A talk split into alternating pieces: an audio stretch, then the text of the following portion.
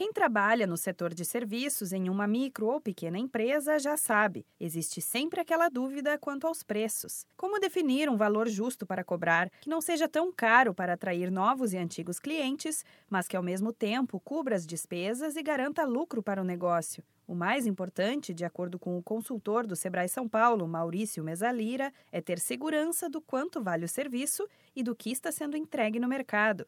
Na verdade, o que ele precisa ter é muita segurança do que ele está entregando para o mercado, né? Ele, se ele é bom no que ele faz, ele tem que não só é, sentir isso mesmo de forma muito realista e traduzir isso para o mercado. Às vezes o, o, cliente ele não não enxerga que você, por exemplo, você é melhor que o teu concorrente. O, o consumidor, teu cliente, ele olha só preço num primeiro momento. O, você precisa ter metas, né? Saber que número que você precisa chegar e ir atrás desses clientes, mas de uma forma é, muito muito clara, muito transparente.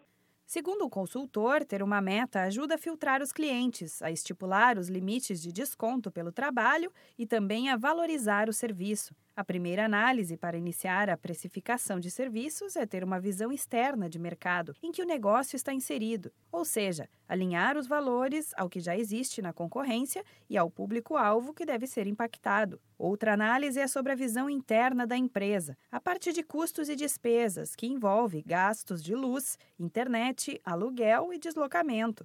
Maurício Mesalira aponta que um dos erros mais comuns no setor de serviços é quanto à dimensão do trabalho que será vendido seja na hora de ele fazer o orçamento e ele não orçar adequadamente, né, o tamanho que vai ter esse trabalho, e depois também ele, ele se policiar, ou seja, ter a disciplina, né, que é muito difícil porque às vezes ele começa um trabalho e ele é envolvido às vezes nas demandas que o cliente faz e o trabalho que era para gastar uma semana, 40 horas, acaba gastando 60. E aí ele acaba não conseguindo vender essas outras horas para outro cliente. Né? Esse é um dos erros mais comuns na prestação de serviço.